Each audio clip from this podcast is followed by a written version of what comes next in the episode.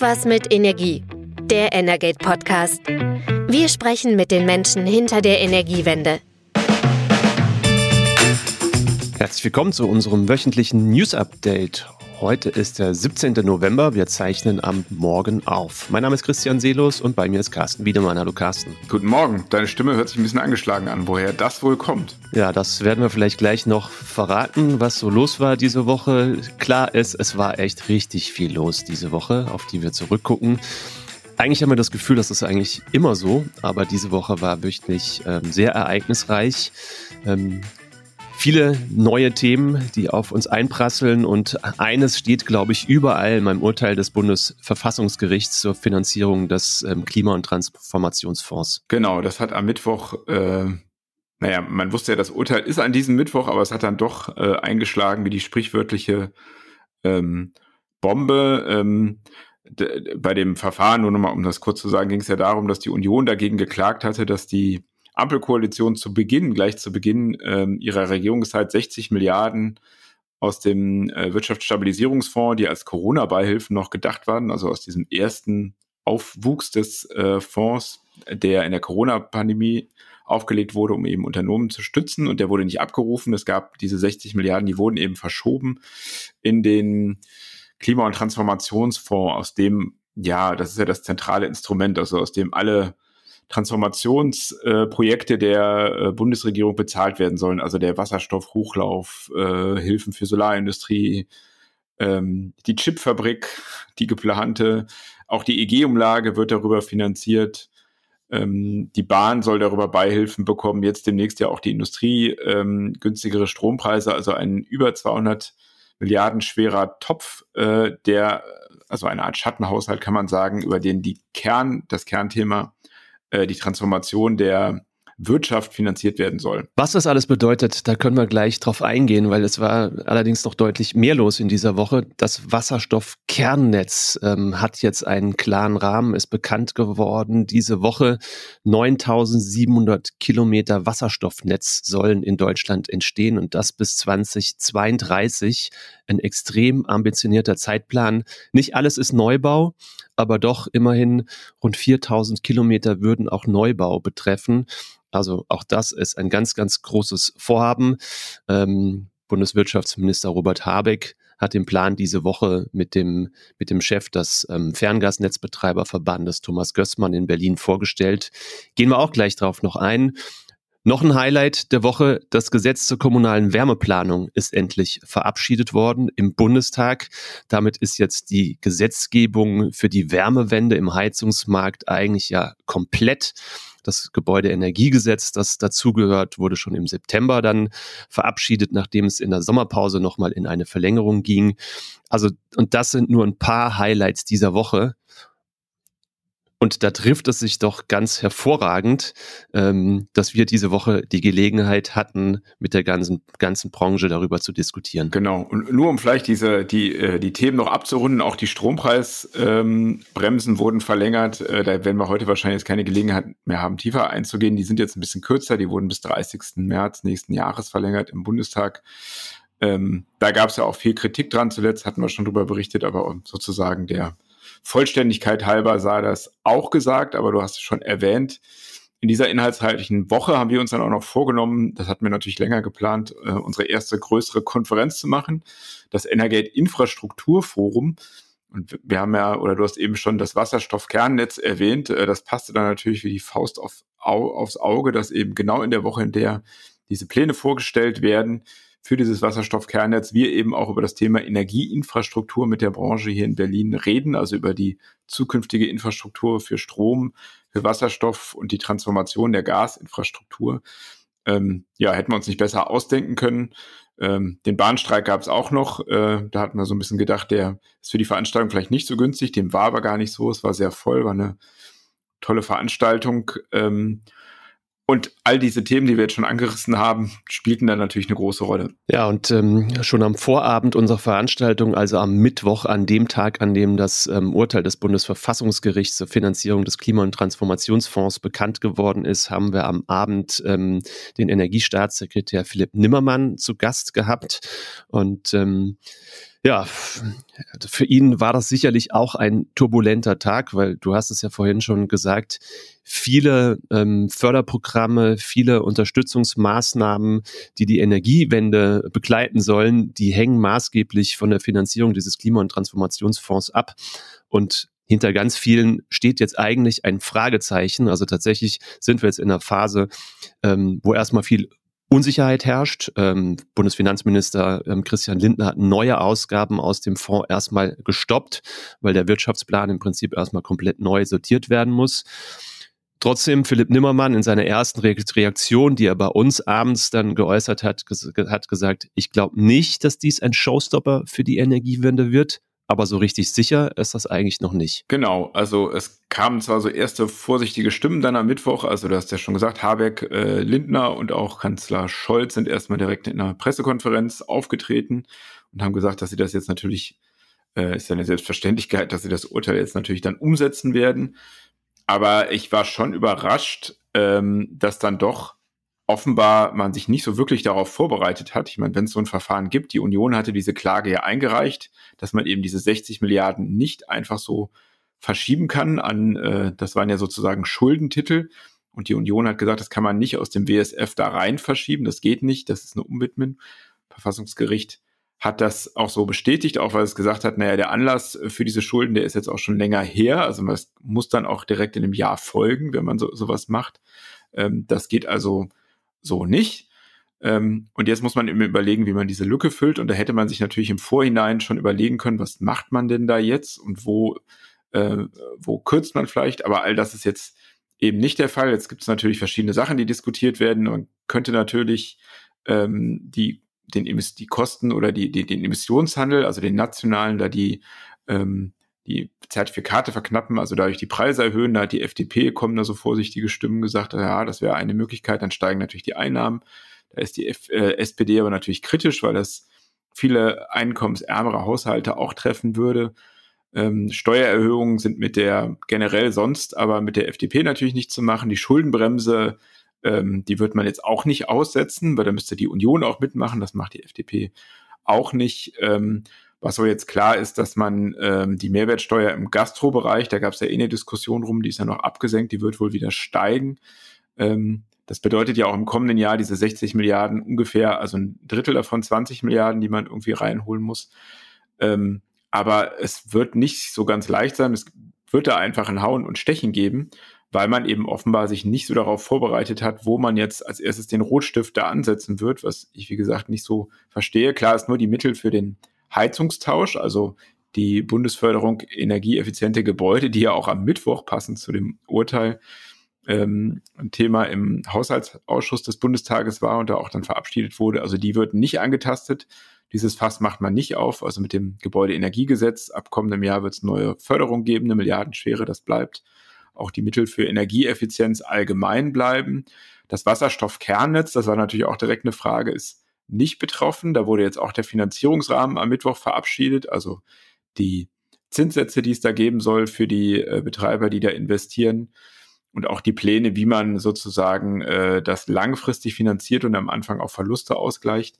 Das ist nicht betroffen, aber natürlich, wenn es um den Wasserstoffhochlauf geht, also die ganzen ähm, Sonderprojekte, die IPZAI-Projekte, die, das kann schon eine Auswirkung haben, dass da eben jetzt weniger Geld ist weniger Projekte oder die Projekte langsamer kommen. Und das hat dann natürlich mittelbare Auswirkungen auf die Entwicklung von so einem Startnetz, ähm, weil es dann eben darum geht, wer da sozusagen an den Anschlusspunkten ist. Auch da herrscht eben Stand jetzt auch noch keine Klarheit. Also da ist sehr viel Chaos und das in einer Koalition, die jetzt eh nicht von Baustellen verschont geblieben ist in den letzten Jahren. Das hat man den, haben sie wieder so ein Knoll, was sie lösen müssen.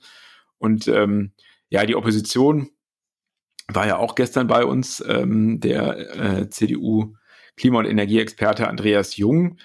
Der hat dann gesagt, also er würde jetzt nicht triumphieren ähm, aus Sicht der Opposition, dass sie da jetzt diesen Sieg errungen haben, diesen gerichtlichen. Ähm, hat eben gefordert, dass es mehr Transparenz geben muss jetzt als Folge und dass man sich eben konzentrieren muss und auch klar machen muss, was will man, was will man nicht und das eben nicht in so einem Schattenhaushalt, äh, wie er es genannt hat, verschwinden lässt. Und er hat sogar ein bisschen Verständnis geäußert, dass die Koalition da jetzt auch nicht so schnell darauf äh, reagieren kann und genau sagen kann, was nun weiter finanziert wird und was nicht. Andreas Jung gehört ja im Kreise der, der CDU auch zu den Politikern, die eben durchaus auch für ambitionierten Klimaschutz stehen. Das hat er auch im Gespräch mit uns nochmal deutlich gemacht, dass er zum Beispiel diese Aufweichung des Klimaschutzgesetzes, die jetzt ähm, beschlossen worden ist von der Ampelregierung, dass er, dass er da dagegen ist. Ähm, Gleichzeitig erwischt dieses Urteil ja aber auch Deutschland in einer durchaus wirtschaftlich angespannten Lage. Und ähm, ja, es sind ja unheimlich viele Hilfsmaßnahmen, ähm, Kostensenkungsmaßnahmen, Fördermaßnahmen. Du hast es ja angesprochen, sogar die, die, die, die neu entstehende Chipfabrik von Intel in Magdeburg ähm, sollte aus dem Fonds ähm, gefördert werden. Wir haben den Staatssekretär auch gefragt, ob möglicherweise auch ein angedachter Einstieg des Bundes beim Übertragungsnetzbetreiber Tenet jetzt in Frage steht. Da konnte er sich natürlich auch noch nicht dazu äußern. Aber das erwischt insgesamt auch die deutsche Wirtschaft hart erstmal dieses Urteil. Unternehmen, die an der Energiewende beteiligt sind, aber eben auch andere, weil auch noch nicht ganz klar ist, was heißt dieses Urteil zum Beispiel für die gerade erst beschlossene ähm, Entlastung der Industrie, des produzierenden Gewerbes beim, beim Strompreis. Da ist ja angedacht, dass die Stromsteuer sinkt. Du hast auch gesagt, die, die, die Absenkung der EEG-Umlage wurde auch ähm, über diesen, diesen Fonds finanziert. Das muss natürlich alles neu sortiert werden, aber erstmal haben wir ziemlich viel Ungewissheit. Genau, und das ist eigentlich nicht das, was äh, die Wirtschaft in der Lage, in der sie ist, ähm, äh, also in einer schwierigen Lage, das ist eben genau das, was sie nicht braucht. Also man braucht ganz klar schnell äh, Antworten darauf, äh, wie man da jetzt weiter äh, vorangeht. Und ähm, ja, die muss diese Koalition jetzt finden, die große Schwierigkeiten hat, sowieso sich auf Dinge zu einigen. Ähm, kann man sich im Moment noch nicht so genau vorstellen, äh, was dann da am Ende bei rauskommt, aber ich denke mal, dass äh, viel Zeit bleibt, da auf jeden Fall jetzt den Koalitionären nicht dieses Knoll aufzulösen, was ihnen Karlsruhe da vor die Füße geschmissen hat. Das ganze Thema hat natürlich auch irgendwie ein Stück weit unsere Veranstaltung dann ähm, ja, begleitet, ähm, aber im Fokus stand ja bei uns ähm, der Infrastrukturausbau und du hast es gerade schon gesagt, diese Woche ähm, das Wasserstoffkernnetz stand natürlich enorm im Fokus. Ähm, die Auftaktveranstaltung unseres Energate Forums haben wir bei 50 Hertz gemacht, haben auch mit Stefan Kapfer gesprochen, den CEO des Übertragungsnetzbetreibers in Ostdeutschland. Und der hat auch nochmal sehr deutlich eigentlich gemacht, was uns, da, was da finanziell auch in den nächsten Jahren auf uns zukommt. Ähm, in allen Bereichen. Also er hat natürlich für die, für die Stromübertragungsnetze gesprochen, aber wir haben es ja gerade schon gesagt, fast 10.000 Kilometer neue Wasserstoffnetze sollen entstehen. Ähm, die Stromverteilnetze müssen auch ähm, massiv verstärkt und ausgebaut werden. Und Stefan Kapfer hat allein für sein Unternehmen mal kurz skizziert, also sie haben in den letzten fünf Jahren mussten sie so 370 Millionen ähm, Euro Eigenkapital ähm, mobilisieren. In den nächsten fünf Jahren, sagt er, fünf Milliarden Euro Kapital, äh, Eigenkapital brauchen sie. Und das ist natürlich ein Riesenbatzen. Und da steht natürlich dieses ganze Thema Netzregulierung. Wie werden, wird, wird dieser Ausbau und der Umbau der Netze finanziert? Im, ganz klar im Fokus. Ähm, da sind wir, sind wir bei einem Thema, über das wir in, der, in den vergangenen Wochen ja öfter gesprochen haben. Die Netzrendite, verkürzt gesagt, also die Eigenkapitalfinanzierung und der, der Zinssatz, der dafür gewähr, gewährt wird von der Bundesnetzagentur, war natürlich auch ein Thema. Klar, am Vorabend ähm, bekannt ist, die Branche sagt natürlich, wir brauchen kapitalmarktfähige Zinsen, damit wir in der Lage sind, internationale Investoren anzulocken. Und ähm, Gleichzeitig sagt auch die Bundesnetzagentur und ähm, Verbraucherschützer sagen, naja, wir müssen aber auch die Kosten des ganzen Systems im Blick halten, weil ich glaube, das ist schon eindeutig absehbar. Ähm, die Netzkosten werden in den nächsten Jahren deutlich ansteigen, die werden merklich ähm, sich im Strom, Strompreis bemerkbar machen. Und ähm, ja, da traf es sich ganz hervorragend, dass wir dann zum Auftakt des Energate Forums den Präsidenten der Bundesnetzagentur Klaus Müller zu Gast hatten. Genau, der hat ja nicht nur eine Keynote gehalten, saß dann auch nachher in einer Diskussionsrunde, unter anderem mit äh, Rainer Flaum, CFO von Transnet BW, einem der Übertragungsnetzbetreiber. Und natürlich war dann eben genau das Thema.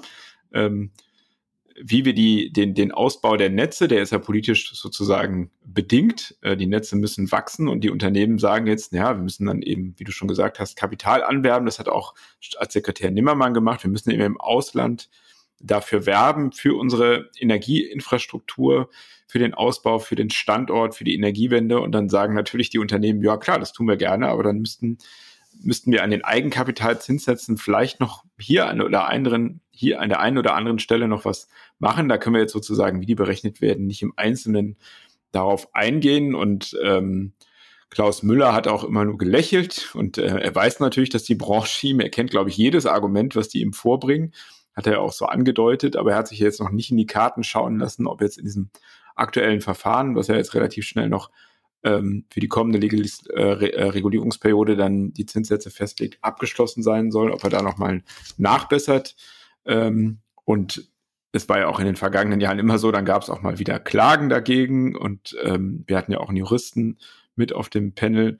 Ähm, auch das ist sozusagen ja schon ein bisschen eingeübt, dass dann die Branche darauf reagiert. Aber ich fand vor allem interessant, dass er eben klar gemacht hat, also er wird vor dem Hintergrund ähm, des Urteils des Europäischen Gerichtshofes bekommt die Bundesnetzagentur ja mehr Kompetenzen und äh, die wirken sozusagen ab Ende diesen Monats. Also die Gesetze sind jetzt, äh, werden verabschiedet und dann noch, äh, oder sind schon verabschiedet und dann tritt es in Kraft und ab 1. Dezember sozusagen, ab dem Stichtag, äh, legen die da auch schon los. Da hat er ja schon so ein bisschen in sein Arbeitsprogramm reingeblickt und schon äh, gesagt, dass ein Thema, was auch äh, nicht, also was jetzt sozusagen nicht mit der Finanzierung, äh, aber mit der Verteilung der Netzkosten zu tun hat, nämlich die regionalen, re, re, die regionalen äh, Verteilnetzentgelte. Da gibt es ja große Unterschiede. Also der Norden zahlt einfach mehr, weil da mehr Erneuerbare sind.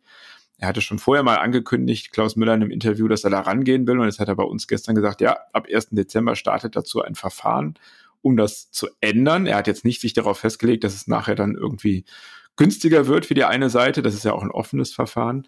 Ähm, und er hat auch eben gesagt, dass im kommenden Jahr viele weitere Verfahren starten. Also er dreht, macht sozusagen einmal den äh, den gesamten Kasten auf, schaut sich alle, alle Regulierungselemente an, die es gibt, äh, lässt die einmal prüfen, um dann, das hat er auch gesagt, ein Jahr später dann wieder zur, wie hat das genannt, zu, zur langweiligen äh, und verlässlichen Regulierung zurückzukommen.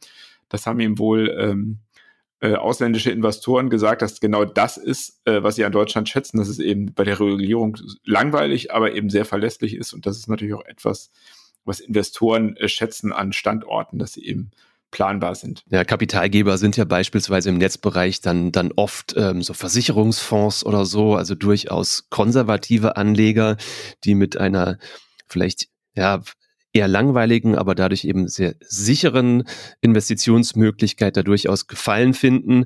Trotzdem, also langweilig wird's ähm, der Bundesnetzagentur in den nächsten Monaten definitiv nicht. Ähm, ich glaube, ähm, Klaus Müller und seine Behörde haben sich definitiv auch einiges vorgenommen. Er hat ja jetzt gerade auch mit Blick auf die Netzregulierung gesagt, es geht ihm auch darum, historische Verkrustungen aufzulösen. Und ähm, ist tatsächlich so, die Anreizregulierung ist ja so das Kernelement ähm, der, der Netzfinanzierung. Und ich glaube tatsächlich, dass er da auch richtig rangehen will. Er hat ein paar, paar Eckpunkte genannt, dass er eben auch eine deutliche Vereinfachung anstrebt, eine Entbürokratisierung. Ähm, da hat er ähm, auf dem Panel ja auch Zustimmung dafür gekriegt. Er hat aber auch gleichzeitig deutlich gemacht, Vereinfachung heißt auch immer weniger Einzelfallgerechtigkeit. Und das ist, glaube ich, dann ein Punkt, ähm, wo die Juristen wieder ins Spiel kommen ähm, weil natürlich eine Vereinfachung dann vielleicht nicht jede Besonderheit jedes einzelnen Unternehmens mit abbilden kann und ähm, dann vielleicht manche ähm, Unternehmen von einer neuen Regulierung vielleicht negativer betroffen sind als, als andere. Da darf man gespannt sein, was da kommt. Er hat auch gesagt, es wird einen deutlichen Impuls für die Digitalisierung geben. Da muss man, glaube ich, in den, in den Netzen auch sagen, da gibt's unterschiedliche Digitalisierungsgrade. Gerade auf den, in den großen Netzen, in den Übertragungsnetzen ist die Digitalisierung schon weiter fortgeschritten. Aber je weiter wir runterkommen, dann in den Ortsnetzen, in den Niederspannungsnetzen, ist da echt noch viel Luft. Ähm, da will er deutliche Anreize setzen. Da war das Regulierungssystem bisher eigentlich so, das hat den Ausbau von Netzen gefördert, aber nicht die Vermeidung des Ausbaus durch, durch digitale Technologien.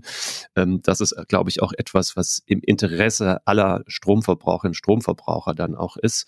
Und ähm, da hat er auch angekündigt, ein Instrument, was ja auch die Digitalisierung ähm, im Energiesektor, im Strombereich ähm, anstoßen soll, ähm, ist dieser bekannte oder ja, vielleicht nicht so bekannt, aber bei uns im Podcast mittlerweile schon öfter angesprochene Paragraph 14a im Energiewirtschaftsgesetz. Auch da soll dann in der nächsten Woche Klarheit herrschen, was da geplant ist. Genau, und das wäre dann das Ende eines jahrelangen Streits. Äh, die, diese Reform geht ja noch auf den Amtsvorgänger von Robert Habeck, auf Peter Altmaier zurück, äh, der einst mal einen Vorschlag zur Reform dieses Paragraphen, der ja sozusagen regeln soll, wie man äh, Wärmepumpen, wie man Elektroautos oder die Lademöglichkeiten für Elektroautos steuern kann, wenn es im Netz ähm, knapp ist, dass man die dann auch mal in der Leistung reduzieren kann. Und da gab es sehr viel Streit rum. Und jetzt hat man das in einem Verfahren, was vielleicht auch so ein bisschen, also das Verfahren war ja bei der Bundesnetzagentur, so ein bisschen dann auch schon die Zukunft weiß, wie eben die Behörde künftig an Dinge herangeht, wenn sie eben diese neuen Kompetenzen hat. Also ähm, was man jetzt so gehört hat, fanden wohl alle das Verfahren gut. Äh, Klaus Müller hat ja gestern gesagt, wenn es alle gut finden, dann haben sie vielleicht was falsch gemacht, so halb im Scherz. Aber es war eben mit allen Parteien ein, ein Austausch und jetzt kommt eben nächste Woche der Vorschlag. Da werden wir auch nochmal in einem Webtalk gesondert drüber reden, wie der dann aussieht. Ähm, aber das ist vielleicht schon so ein bisschen ein Wink in die, in die Zukunft, wie man ähm, erwarten kann, wie diese Behörde arbeitet. Äh, ein Thema ist ja dann auch immer, was diskutiert wird, wie wird denn jetzt die Behörde zukünftig kontrolliert, wenn sie eben bei der Entgelt, also bei der Netzentgeltregulierung mehr Macht hat. Da gibt es jetzt noch keine Lösung für, für ähm, klar, jede Entscheidung wird auch in zukünftig gerichtlich überprüfbar sein. Das freut dann die Juristen, die dann äh, äh, fleißig äh, Verfahren anstreben. Das führt aber nicht dazu, dass ein Wunsch, dass es eben schneller geht, ähm, erfüllt wird, wenn es eben viel beklagt wird. Das andere Thema ähm, ist die Frage, wie der Beirat der Bundesnetzagentur ausgestaltet wird. Das haben wir ja gestern auch an mehreren Stellen ähm, gestreift. Das wünscht sich, ähm, hat Andreas Jung auch gesagt, dass er das für sinnvoll hält. Äh, aus seiner Sicht hätte man das auch schon zeitgleich mit auf den Weg bringen können, jetzt mit der Stärkung der Bundesnetzagentur. Ähm, da gibt es bisher nur Ankündigungen der Bundesregierung, dass man das ähm, machen will. Wir hatten ja eigentlich die Beiratsvorsitzende auch eingeladen, Ingrid Nestle, gestern. Äh, die ist dann aber äh, kurzfristig erkrankt. Ähm, und äh, sonst hätten wir sie das natürlich auch gerne noch gefragt. Äh, aber das wird auch ein Thema sein, ähm, was jetzt den Aufwuchs der Kompetenzen der Behörde äh, begleiten wird. Also die Frage der Kontrolle. Das zweite große Thema unserer Veranstaltung war natürlich der Aufbau des neuen Wasserstoffnetzes. Ähm, Thomas Gößmann, Chef von Thyssengas, Ferngasnetzbetreiber und eben der Verbandsvorsitzende der Ferngasnetzbetreiber, ähm, hat uns einen Impuls gegeben. Danach haben wir in gemeinsamer Runde diskutiert.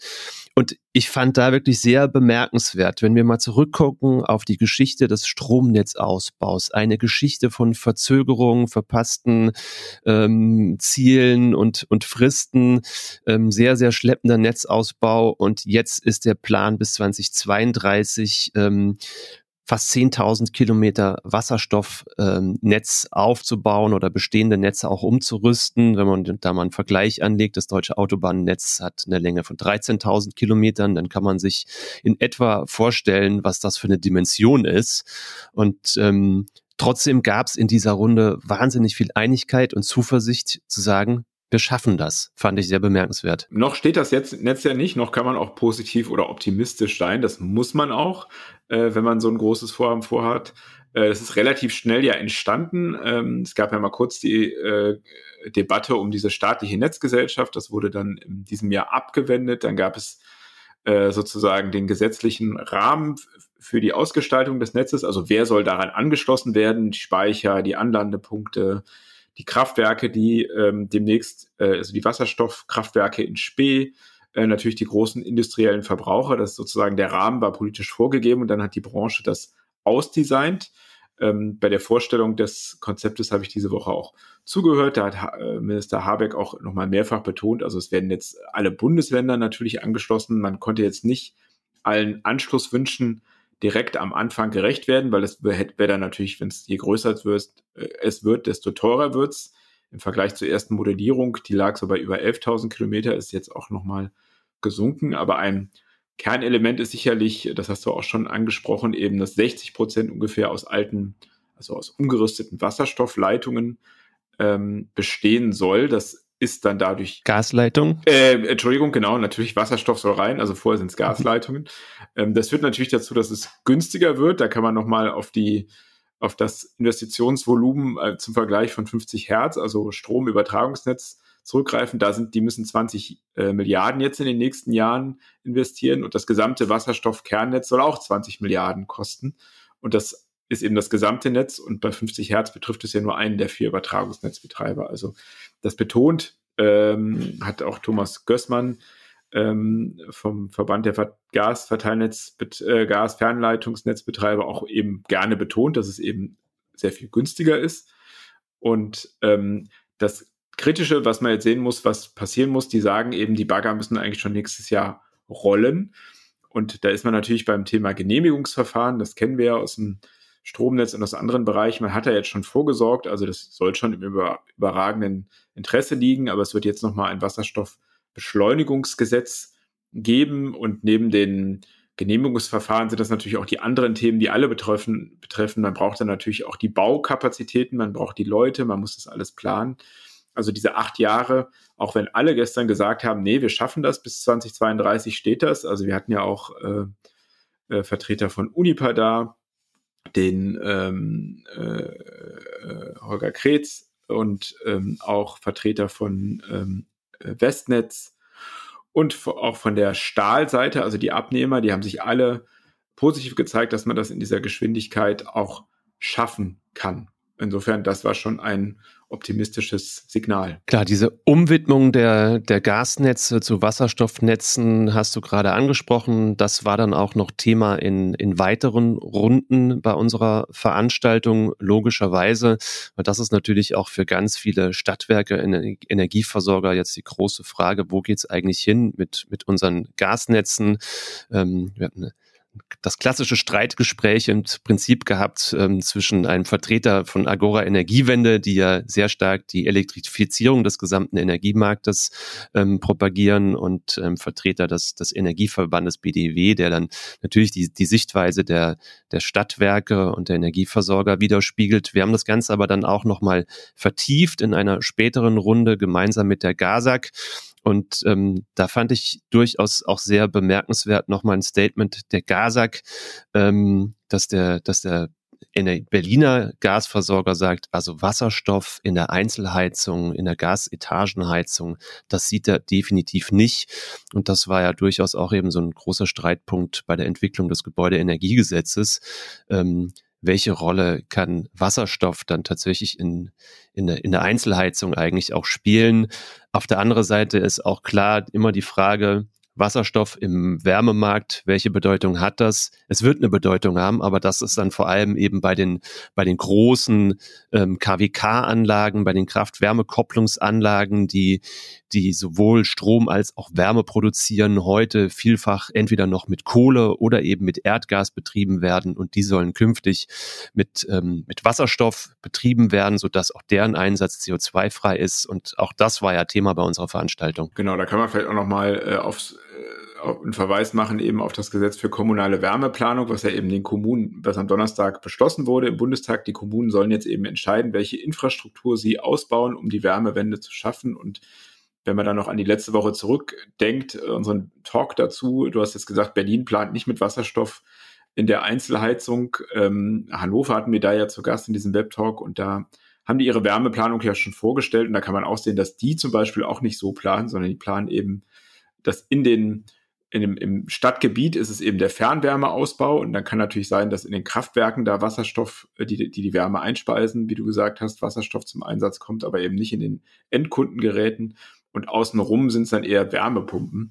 Also diese Frage oder diese lange Diskussion, die man da geführt hat, ja, was, welche Rolle spielt der Wasserstoff im Wärmemarkt? Und der darf auf gar keinen Fall in die Heizung. Da gab es ja auch äh, äh, nicht nur von Seiten von Umweltverbänden, auch im BMWK gab es da immer diesen harten äh, Hebel, bloß kein Wasserstoff in den Wärmemarkt. Ich glaube, das löst sich im Markt ein bisschen auf, weil auch die Unternehmen gar kein Interesse daran haben. Mhm. Dafür gibt es auch einfach nicht genug Wasserstoff. Wobei die Energieverbände natürlich eigentlich mitgetrommelt haben, diese Option zumindest nicht auszuschließen. Aber ich glaube, jetzt im einzelnen Fall, die, die Antwort der Unternehmen ähm, geht eher in die Richtung, dass Wasserstoff jetzt da in der Einzelheizung keine Option ist. Aber das wird man dann jetzt vor allem in den nächsten, nächsten äh, Jahren sehen. In den nächsten zwei Jahren, nächsten drei Jahren müssen die, müssen die großen Städte ja dann ihre kommunalen Wärmepläne vorlegen. Da wird man dann sehen, ähm, welche, welche Kommunen dann gegebenenfalls doch mit Wasserstoff auch ähm, im, in der dezentralen Wärmeversorgung planen und welche nicht. Zwei Jahre später müssen es dann die kleineren Kommunen tun. Das wurde ja auch diese Woche beschlossen im Bundestag. Und ähm, ja, wir hätten natürlich auch noch einige andere ähm, Themen der Woche, über die wir sprechen könnten, aber es war eine picke, packe, volle Woche. Ähm, du hast die Verlängerung der Preisbremsen angesprochen, eben jetzt nicht bis zum 30. April, sondern nur bis zum 30. März. Die EU-Kommission hat da wohl ähm, den Finger gehoben und hat gesagt, also nur bis zum Ende des Winters, nicht darüber hinaus. Ähm, auch ein Wärmethema. Das Bundeskartellamt hat ein Verfahren gegen mehrere Fernwärmeanbieter eröffnet wegen überhöhter Preise wäre normalerweise in einer normalen Woche bestimmt auch ein Thema, über das wir reden würden. Ähm, haben wir aber heute hier einfach nicht geschafft. Ich finde auch ein ziemlich wichtiges Thema, das vielleicht gerne mal so ein bisschen untergeht, ist ähm, die, ähm, das EU-Parlament und ähm, die EU-Ratspräsidentschaft haben sich auf eine neue ähm, Rohstoffstrategie verständigt. Da geht es eben auch um Rohstoffe, die enorm wichtig für die für die ähm, Energiewende sind. Und ich glaube, gibt künftig mehrere Flaschenhälse beim, beim Ausbau der Energieinfrastruktur. Da gehören Fertigungskapazitäten dazu, da gehört aber auch die Rohstoffverfügbarkeit dazu. Auch das war teilweise Thema bei unserem Forum. Und ähm, auch nicht nur bei unserem Forum, sondern am Tag vor der Eröffnung unseres Forums waren wir auch noch in der Schweiz. Auch da haben wir jährlich eine Veranstaltung, treffen uns mit, ähm, mit Branchenvertretern, diskutieren aktuelle Themen. Und ähm, da war auch die Sorge beim, beim Netzausbau, dass, dass Europa den Anschluss ein bisschen verliert bei der, bei der Rohstoffversorgung, weil gerade auch China ähm, sich in Afrika einen enorm starken Zugriff auf, auf wichtige Rohstoffe gesichert hat. Das war auch ein Thema. Also insofern insofern, man merkt, die Woche war echt voll. Es war eine super Woche, hat ganz großen Spaß gemacht, aber ich bin auch ein bisschen froh, dass sie jetzt vorbei ist. Jetzt ist auch die Frage beantwortet, warum deine Stimme etwas angeschlagen ist. In der Schweiz war es nämlich nur du, da bin ich gar nicht mitgekommen. Also es war auf jeden Fall äh, super interessant, super abwechslungsreich und äh, wir können ja auch schon mal verraten, das, was wir äh, dieses Jahr, ähm, diese Woche gemacht haben, also so eine Veranstaltung hier in Berlin, das wird sicherlich nicht die einzige dieser Art bleiben. Das werden wir bestimmt auch noch fortsetzen. Und äh, weil das, ähm, ja, das äh, Echo so gut war und wir auch so viel Spaß daran hatten, ähm, da werden wir dann sicherlich auch hier an dieser Stelle mal darüber berichten. Ja, und nächste Woche ist auch die Stimme mit Sicherheit wieder erholt im Podcast. Ähm, Carsten, wir bleiben am Ball regelmäßig natürlich bei Energate. Wir berichten jeden Tag über die Geschehnisse im Energiemarkt. Die Themen, die wir heute nicht aufgreifen konnten, die lassen sich natürlich alle nachlesen bei uns. Und ja, in der nächsten Woche reden wir über das, was uns jetzt wieder bevorsteht in den nächsten Tagen. Carsten, ich freue mich drauf. Schönes Wochenende, gute Erholung. Danke fürs Zuhören und bis bald. Ciao.